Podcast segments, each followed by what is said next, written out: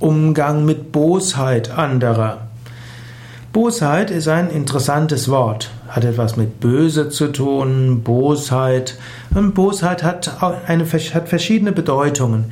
Bosheit wird manchmal genutzt als Charaktermerkmal oder auch als Bezeichnung einer Handlung. Als Charakterisierung eines Menschen halte ich Bosheit für ungeeignet. Menschen haben keine Bosheit. Es gibt keine bösen Menschen. Man kann nicht sagen, der Mensch hat große Bosheit. Menschen haben wertzuschätzende Anliegen. Menschen tief im Inneren sind göttlich. Tief im Inneren ist jeder Mensch eins mit dem Göttlichen. In der christlichen Religion wird gesagt, Gott hat den Menschen geschaffen nach seinem Bilde, nach seinem Bilde schuf er ihn. Im Yoga Vedanta wird gesagt, der Mensch ist Atman, reines Selbstbewusstsein. Und Atman ist Brahman, Brahman, das Göttliche überall. Tief im Inneren ist der Mensch eins mit Gott. Der Mensch ist Teil der Weltenseele. Insofern, der Mensch ist Satchit Ananda, unendliches Sein, Wissen, Glückseligkeit. In Glückseligkeit ist auch Liebe. Die Evolutionsbiologie würde sagen, der besonders charakteristisch für den Menschen ist der Instinkt zum Überleben und der Instinkt aber auch zur Kooperation.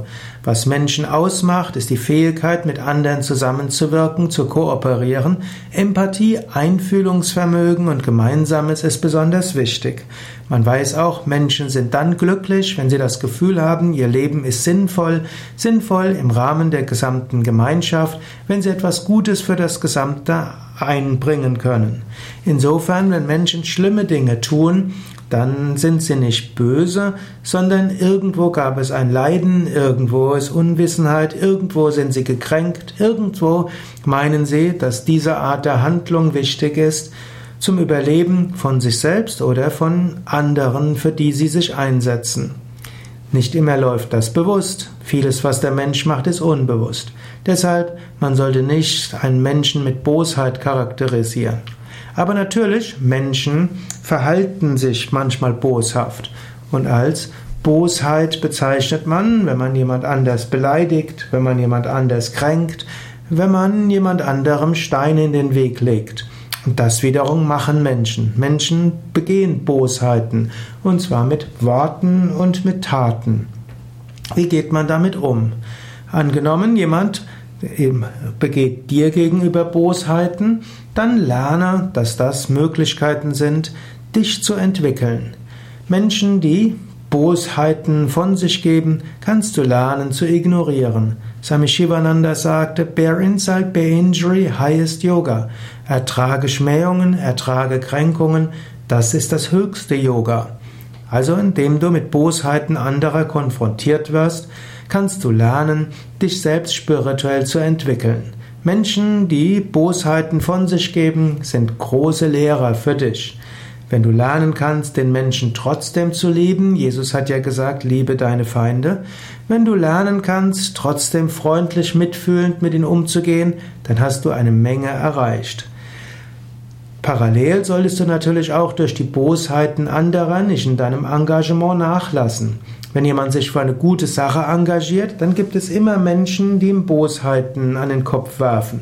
Ihm vielleicht sagen, ja, du hast ein Helfersyndrom oder äh, du solltest dich mal um dich selbst kümmern oder jeder ist sich selbst der Nächste oder äh, Menschen können es zum Teil nicht ertragen, dass andere für die gute Sache engagiert sind, weil sie dann ein schlechtes Gewissen haben, weil sie selbst nicht so tun. Und sie werfen einem Bosheit an den Kopf. Da gilt es, das zu, damit gut umgehen zu können. Manchmal musst du aber auch sehen, was Menschen sagen, ist nicht unbedingt Bosheit. Manchmal sind es wohlgemeinte Vorschläge, was man vielleicht besser machen könnte. Manchmal musst du überlegen, ist es vielleicht einfach ein Feedback, das freundlich gemeint ist. Manchmal wirst du feststellen, was du als Bosheit interpretierst, ist vielleicht eine wertvolle, eine wertvolle Information. Also, bevor du auf Bosheit reagierst, überlege, steckt da vielleicht etwas drin, was hilfreich ist.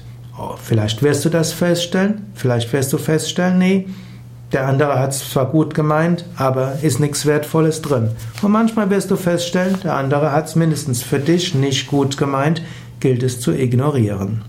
Wenn du feststellst, dass jemand anderen Bosheiten an den Kopf wirft und dass er so alle möglichen Leute verkramt und vergrätzt, wird es vielleicht an der Zeit sein, dass du mit dem Menschen mal sprichst und sagst, dass die Art seiner Kommunikation nicht hilfreich ist für die gemeinsame Sache, dass er auf diese Weise nicht mit anderen gut zusammenwirken kann und dass er vielleicht überlegen kann, seinen Kommunikationsstil etwas zu ändern.